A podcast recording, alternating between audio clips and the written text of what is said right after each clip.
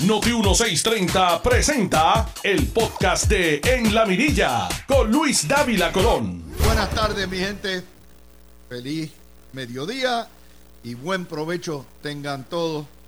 Como todos los días, de 12 a 2 de la tarde, estamos con ustedes y nuestros paneles analizando las principales noticias del día. La noticia política del día se dio aquí en la mañana, en realidad no se dio aquí, un video que avisaron por allá a otras estaciones, donde Jesús Manuel Ortiz lanza lo que ya todo el mundo sabía, que va y que a buscar la solución. Pero en realidad, esa no es la historia que nos atañe a todos. El Día de Acción de Gracias el Nuevo Día publicó en portada el 39% de los viejos mayores de 60 años viven en la pobreza. Es más que eso. Hay muchos que no tienen para el pan de cada día. Esa es la historia de cerca de un millón de puertorriqueños. Una tercera parte de la población de esta bella isla son mayores de 55, 60 años y esa tercera parte las cosas se ponen peor. Eso va contra la ley general de la vida. La ley general de la vida es que se supone que los que trabajemos hoy le dejemos a nuestros hijos y a nuestros viejos un mejor porvenir y unas condiciones de vida mejores que aquellas con que nos criaron. Ese ha sido el sueño de toda la humanidad. En Puerto Rico vamos para atrás como el cangrejo. Esa historia que aplica, yo sé que muchos de ustedes nos están escuchando en su automóvil, en su cocina, en sus hogares eh, o en los lugares de cuido y sé que muchos de ustedes son mayores de 55 años. Esa historia nos atañe a todos, porque usted podrá tener 35 años, pero tiene padres que ya están en esa edad y tiene abuelos que están en esa edad. No hay familia puertorriqueña que no se afecte por la incapacidad de nuestro sistema colonial de gobierno de atender las necesidades, no digo yo, de los más jóvenes, sino de los más viejos. Esa historia hay que empatarla con otra más que salió el domingo 26, ayer, página 34 del Nuevo Día. Los boricuas jubilados, muchos de ellos se han tenido que mudar a República Dominicana para estirar el elusivo peso en su jubilación. Aquí no es Yola, aquí es JetBlue para Santo Domingo. Son cerca de 34 mil personas. ¿Qué son 34 mil personas? Son casi dos choliseos llenos a capacidad se han tenido que mudar porque las condiciones de vida para el jubilado, para la persona mayor en Puerto Rico son insostenibles. Y muchos de ellos, obviamente la vida es más barata ya, la comida es más barata, la energía es más barata, la renta o las casas más baratas, y sale todavía mejor venir a tratarse con su Medicare, Medicaid, su tarjeta de salud a Puerto Rico, que es un pindoletazo de una hora, y vuelven y regresan a sus hogares porque tienen que irse.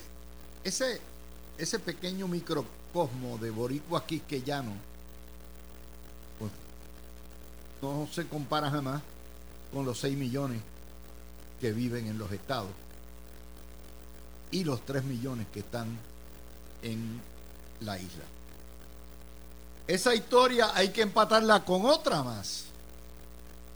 Fue la portada del nuevo día el viernes después de Thanksgiving. Ante el cierre de salas de parto, resurge la opción de las parteras. O sea, vamos para atrás como el cangrejo.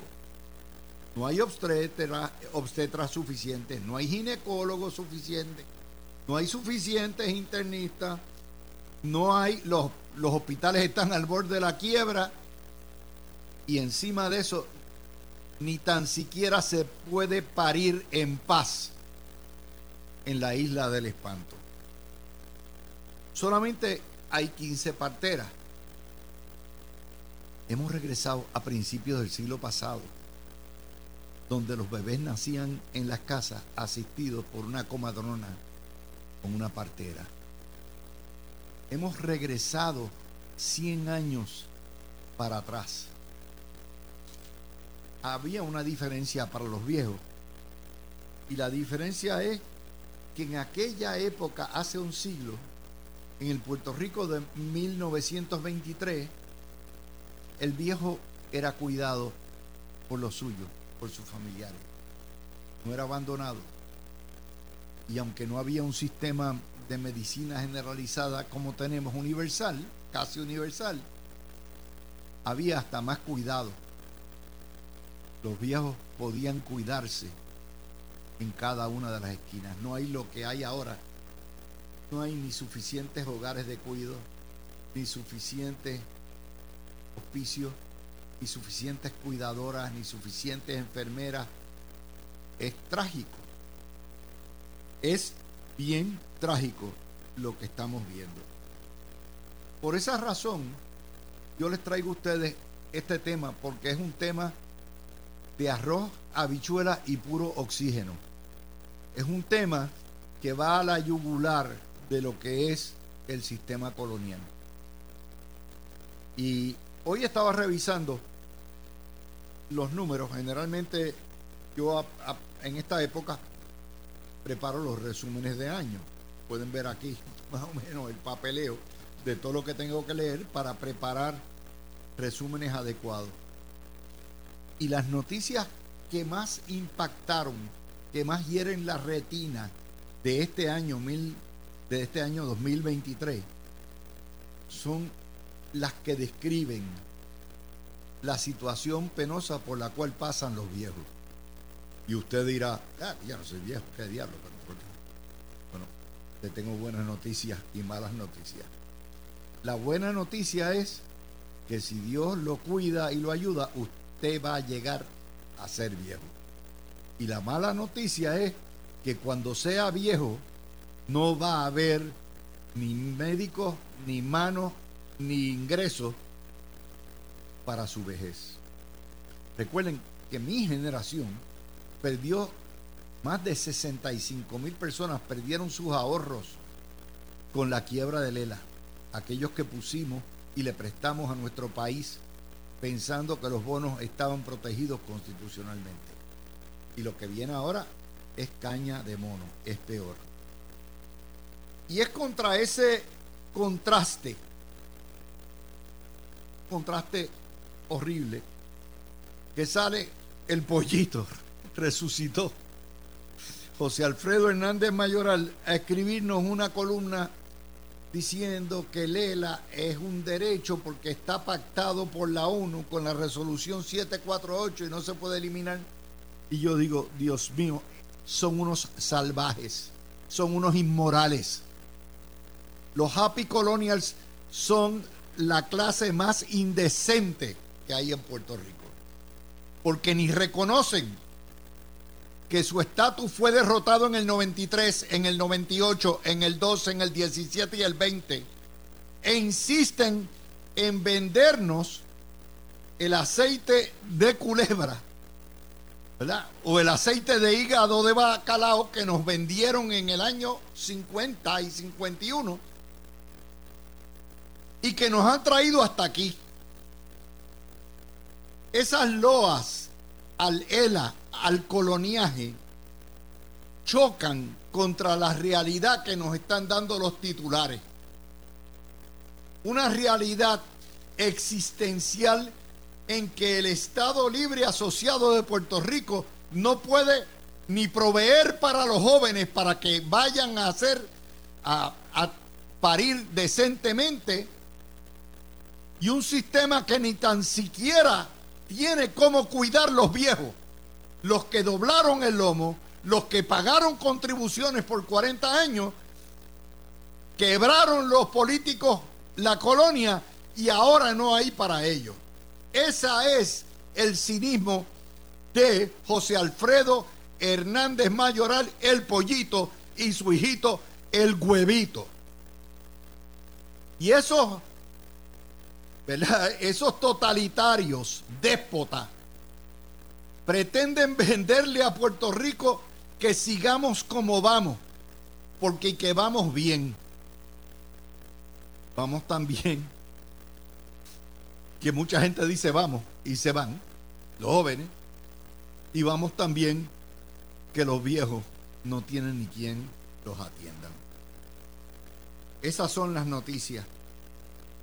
De hecho, es 6 de cada 10 personas mayores está bajo el nivel de pobreza. Y el 40% de los mayores de 60 años tiene que cuidar muchachos, porque tampoco hay, como decía ahorita Mardeli, un lugar adecuado para que usted pueda irse a trabajar y que sus niños los cuiden.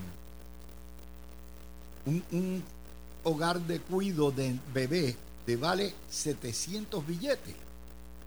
De manera que si usted gana 2 mil dólares, o como una maestra, 2.900 dólares, y después de los descuentos, una tercera parte, maestro o policía, de su salario, se le va en el cuidado del niño porque el sistema no provee tampoco. Pero antes de que usted lo pueda mandar a la guardería, tiene que parirlo, pero tampoco hay lugar donde parir.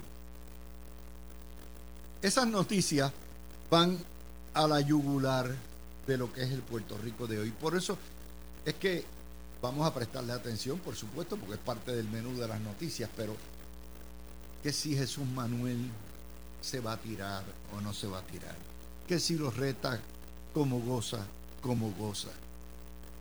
Todo eso choca contra la noticia de impacto en nuestra vida diaria.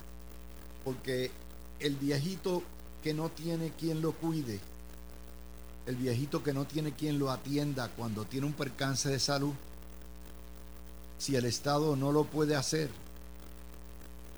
serían los hijos y los nietos.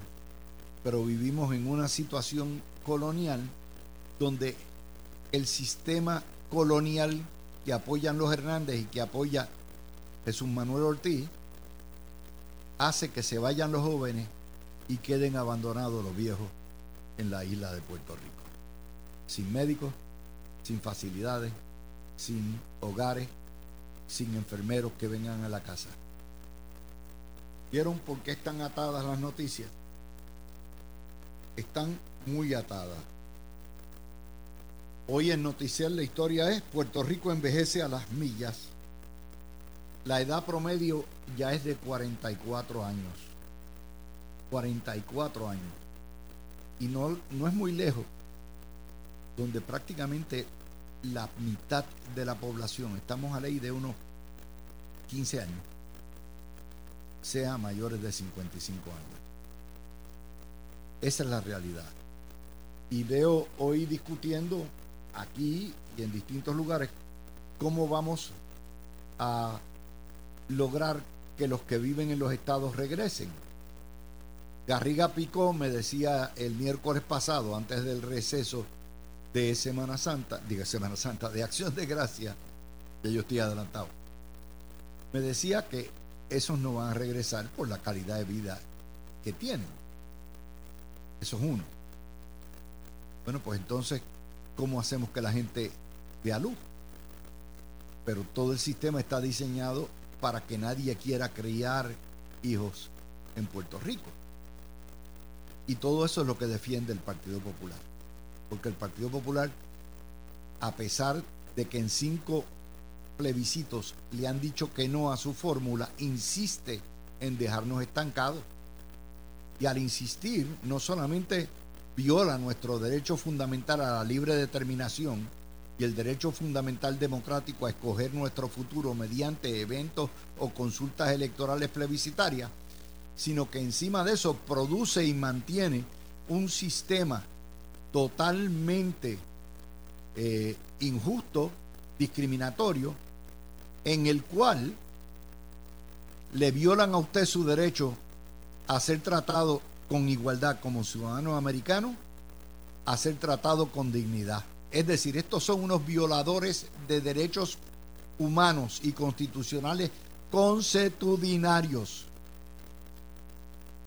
En ese contexto, José Alfredo Hernández Mayoral y su hijo el huevito no son otro, otra cosa que los alcahuetes de los amos de este país, que son los criollitos, no son los americanos, son esa clase empresarial que chupa el vivir, que mantiene un sistema en el cual el peso contributivo recae en los pobres y en la clase media, y ellos por no pagarle al IRS ni pagar contribuciones federales, se hartan a costa de nuestro sudor. Esos son los que hay. Es una tragedia, mi gente.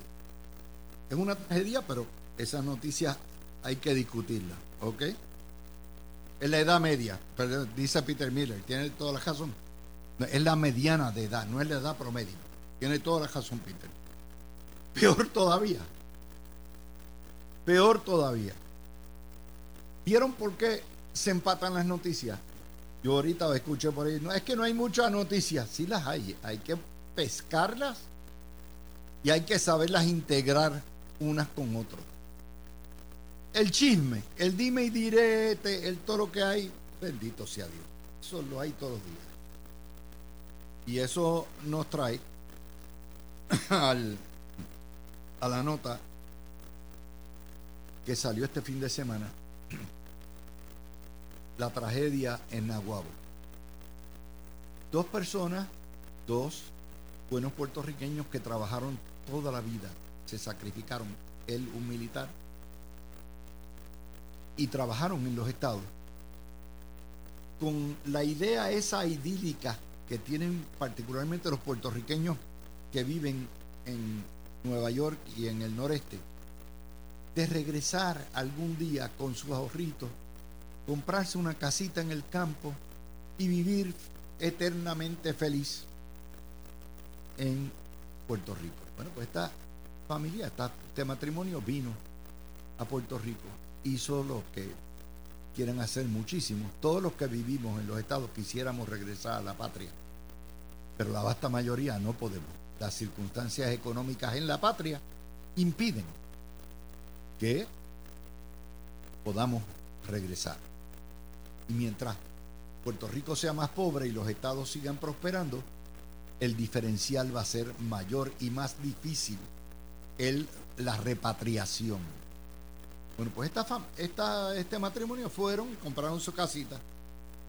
Y el viernes en la noche, eh, el, el jueves en la noche, fueron víctimas de una ganga que escaló su casa.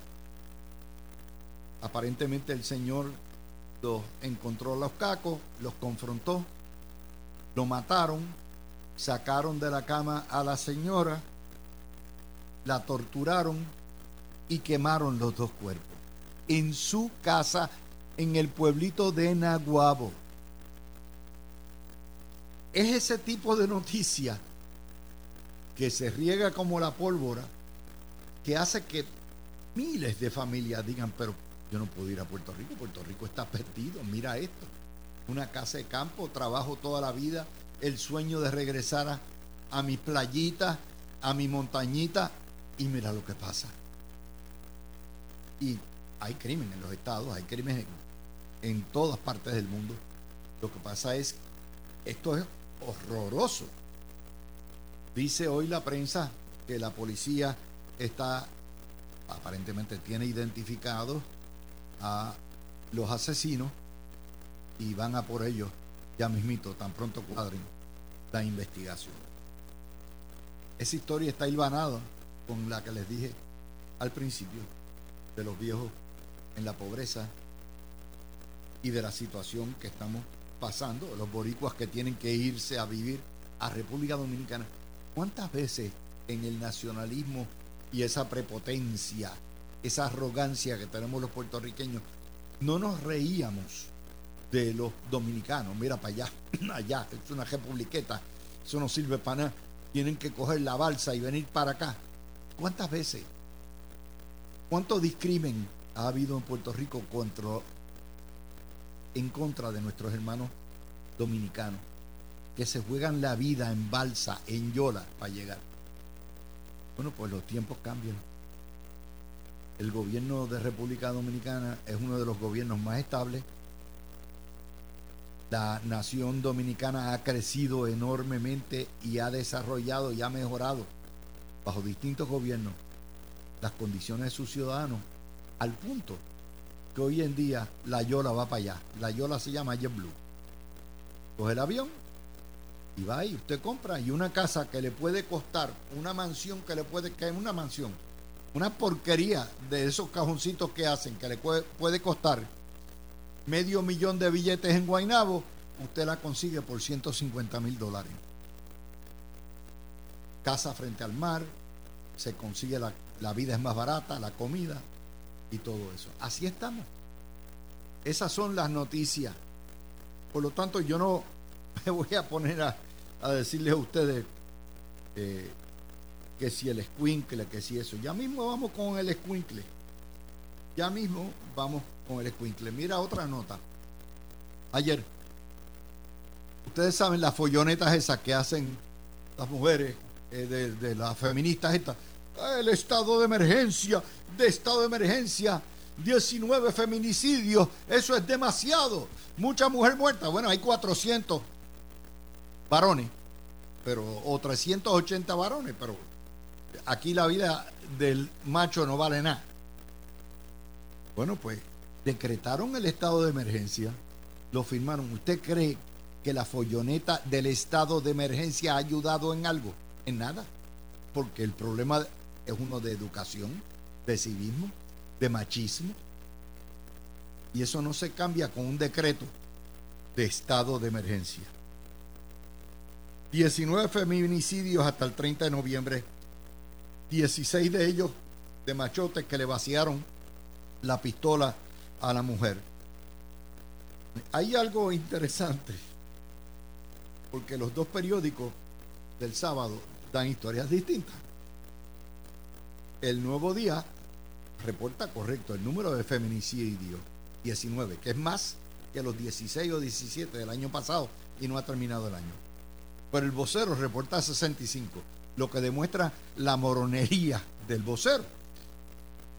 No toda muerte de mujer constituye un feminicidio. Un feminicidio es el asesinato por cuestiones pasionales, odio o prejuicio de una mujer por su pareja o su compañero o el que sea. Hay mujeres que mueren en el tráfico de drogas, hay mujeres que mueren en un eh, un acto de violencia al momento, no por ser mujer. Hay 64, 65 feminicidios, no feminicidios, asesinatos de mujeres. Pero de esos, los pasionales, los crímenes de odio hacia la mujer son 19. Uno más, no importa. O sea, un feminicidio es una barbaridad. 19 es otra barbaridad, pero hay que ponerlo en el contexto. Hay cerca de 400 asesinatos en Puerto Rico y cada vida vale, cada vida cuente, cuenta, sea hombre o sea mujer. Toda vida es igual. Que queremos proteger un poco más a las mujeres, muy bien, pero no es mediante las follonetas del estado de emergencia que no va a llegar muy lejos. ¿Dónde se resuelve el problema? En el hogar, en la crianza, en la escuela, en la educación, ese tipo de cosas. Y castigando más duro todos los días a los asesinos de mujeres. Son las doce y media, vamos a la pausa y venimos con nuestro panel. Tú escuchas el podcast de En la Mirilla con Luis Dávila Colón por Noti 1630. Vamos a regresar con Peter Miller y con Ferdinand Ocasio. Y el primer tema es uno que salió esta mañana esta mañana salió eh, el, ex representante Nelson Cruz eh, supuestamente a defender a Jennifer González y hablar eh, peste, quejándose, querellándose, que si persiguen, que si hacen. Esto ha sido la única perorata que hemos escuchado de esa campaña durante tres meses y la verdad es que harta. Eh, yo hubiera esperado que la primero que tuviera mucho mejor portavoz, eh, porque el mejor portavoz que tiene Jennifer González se llama Luisito Rivera, que es un hombre responsable, un hombre de ideas, pero este títere de Nelson Cruz eh, sigue berreando. Si, si lo sueltan en un pasto, doble lomo, por mi madre, y empieza a comer. Este, es, este es el ejemplo grande, Peter, y, te dice, esa campaña está desorientada completamente con tipos como, como Nelson Cruz. Bueno, Luis, eh, eh, es un tanto sorprendente que una política tan aguzada, tan con un juego de pies tan bestial como tiene Jennifer, porque siempre tengo que recordarme del debate que ella tuvo con el caníbal, donde cogió el caníbal, lo cortó en cantitos pequeños, después se le lo pateó como cuatro, cuatro veces y lo trituró, lo dejó, lo dejó, lo dejó sin palabras. Esa es Jennifer González. Y entonces, esta, esta campaña, cuando tú tienes que recurrir a un Nelson Cruz, bro, eso es, yo no sé qué es lo que hay debajo del pegado en, la olla, pero that's, tú sabes, eso es lo que estás buscando. O sea, este es un político explotado, fracasado, eh, que su, su modus operandi es ataque, ataque, ataque, ataque, ataque, y ataque del bajo. Y tú esperarías algo más este de sustancia de una mujer que tiene un récord bastante, bastante bueno. No ha habido una comisionada que haya bajado tanto chavo. Después de María, ella trajo al Congreso, trajo a la Cámara, trajo a Paul Ryan a Puerto Rico, Nancy Pelosi y tú ver estas cosas te deja un tanto aturdido, dice, pero ¿qué es esto? Eh, usar a Luisito Rivera, que es su cuarto bate, ya lo tiene que estar sacando semanalmente y en la medida de que lo tiene que usar recurrentemente, pues imagínate el efecto si hubiera salido Ramón Luis Rivera en abril o mayo del año que viene. Estoy apoyando a Jennifer. ¡Boom! El alcalde más, más fuerte, más querido del PNP eh, más querido, period. ¿Tú has oído a alguien hablar mal de ese hombre? No. Entonces tener que estar usándolo. tener que estar usándolo ya. Todavía no estamos en diciembre, o sea, el efecto de su nominación, de, o sea, el efecto de su endoso va a perder este su efecto, ¿no? So, no ha empezado lo mejor, me, estoy loco por ver cuáles van a ser la las encuestas ahora, porque yo sé que había gente diciendo que ya estaba al frente 80-20, 70-30, salió la de Atlas, la del nuevo día la, manipularon por más que quisieron. Eh, yo sí sé que hay un grupo de gente, mira, de la misma manera que cuando Pedro Rosselló corrió contra Pesquera, hubo un 23% que le votó en contra. O sea, hay, un porcentaje dentro del PNP que siempre va... Peter, yo soy de los que creo. Ah. A mí me hace mucha ilusión esa primaria, como demócrata, no del Partido Demócrata, sino como persona que cree en el proceso de selección, en el más apto, en la, confrontación de ideas.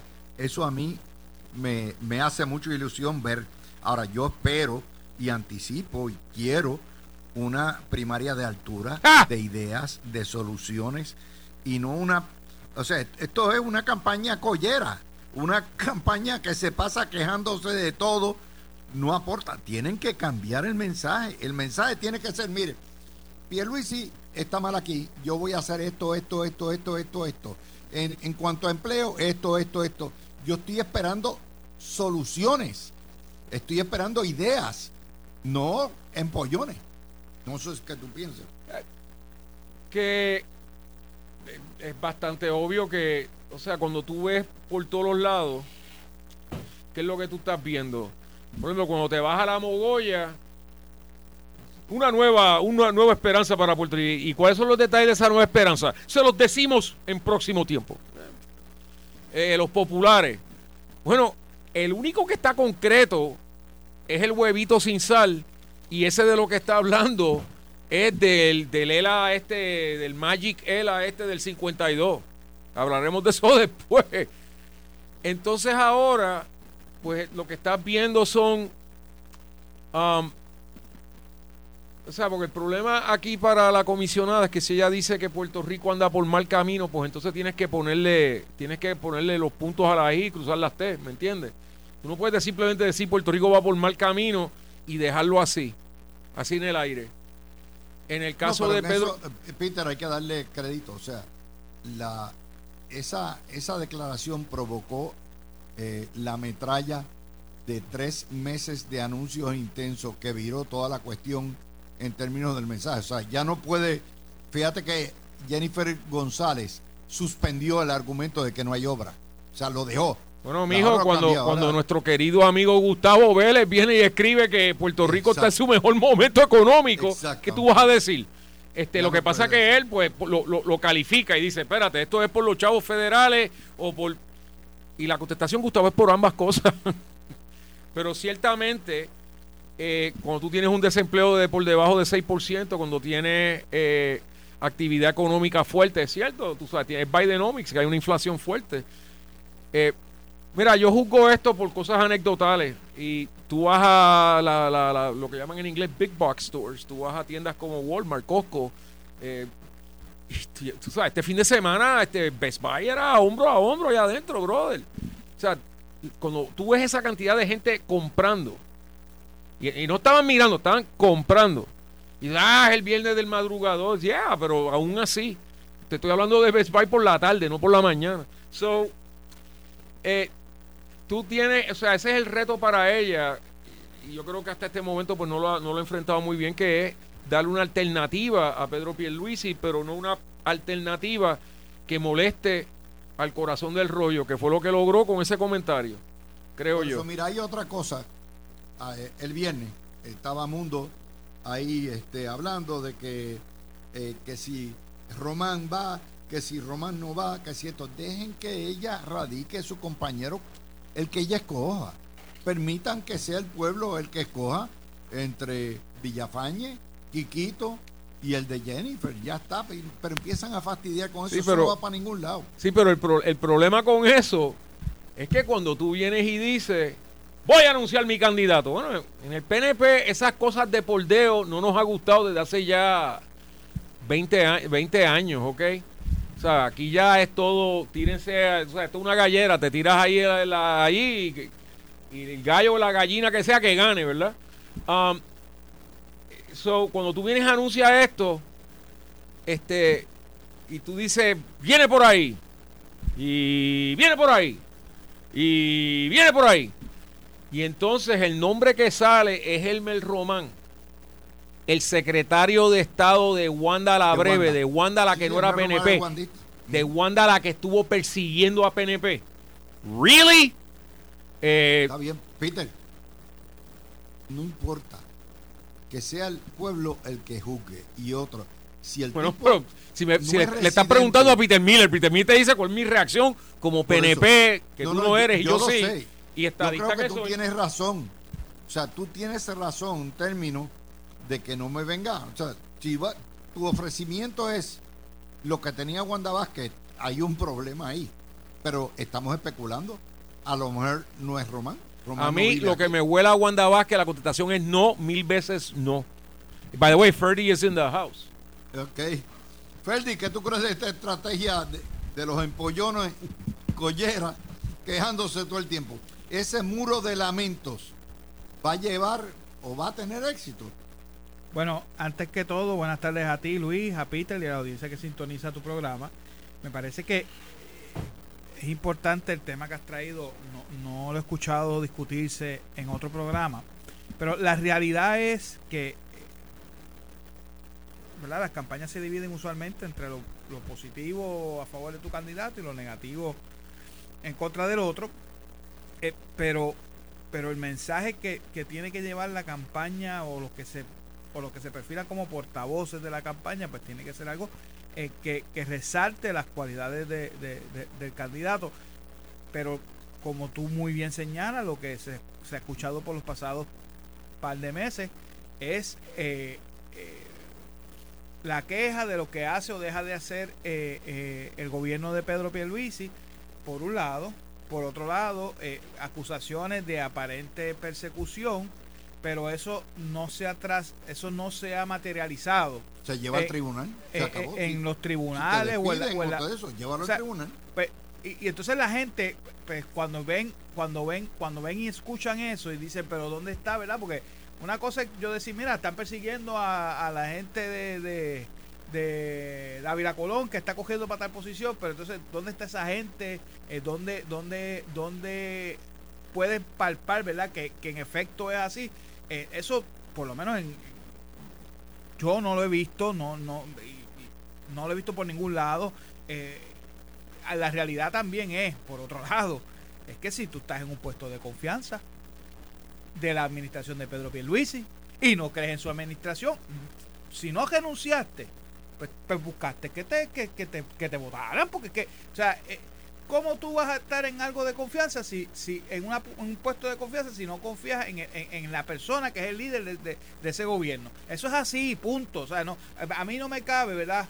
Eh, eh, yo no pienso, no, no, no puedo entender cómo eh, uno pretende ocupar una, una, posición de confianza en un gobierno donde no está donde no apoya a su gobernador. Pero más allá de eso, la realidad es que no, no, no lo hemos visto materializado. Habrá algún caso u otro que, que, que, que, que pues lo, lo, sacaron, pero cuando, cuando le pregunta al jefe de agencia, muchos te dicen, mira, es que no hizo su trabajo, no hacía. O sea, eh, eh, son muchos dime y direte que, que, para que se transforme en voto, que es lo que, que es para lo que la campaña lo necesita, eh, tú tienes que darle algo material a la gente, al elector que está allá afuera, que no es ni empleado gubernamental y que todavía no está decidido si votar por Jennifer o por, o por Pedro. Tú tienes que darle eh, eh, la evidencia para que esa gente ¿verdad? Tome, tome su determinación.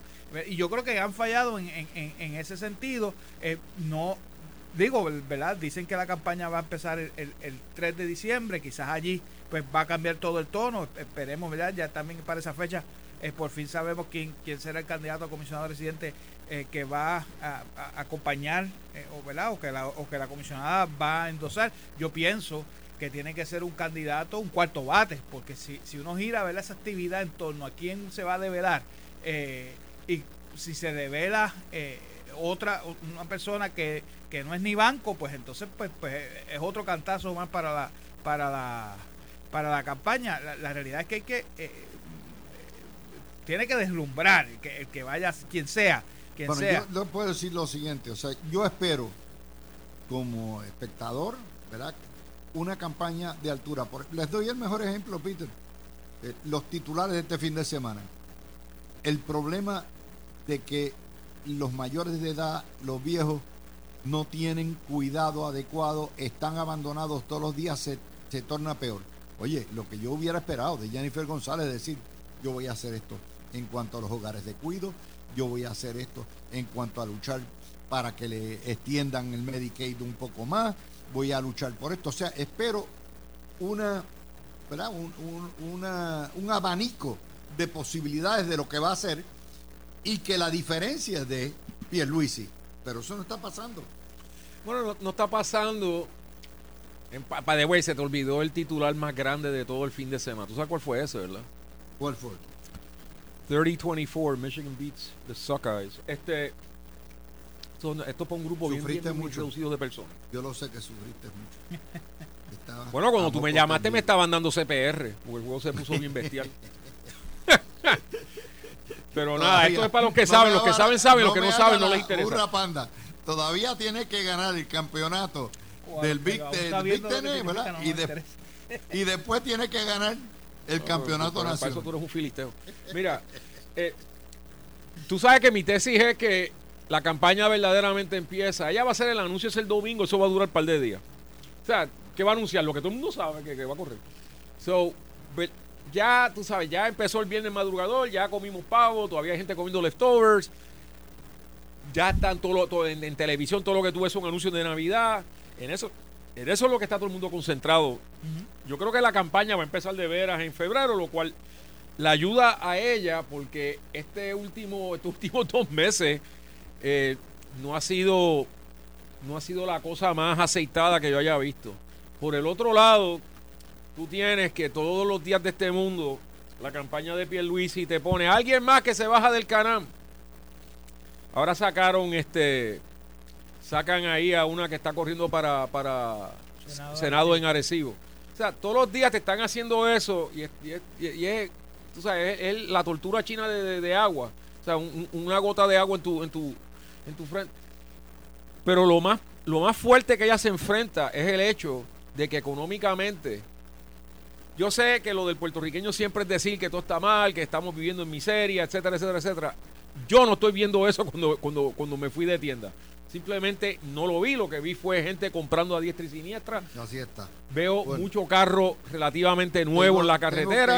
a- Tú escuchaste el podcast de En la Mirilla con Luis Dávila Colón en Noti 1630.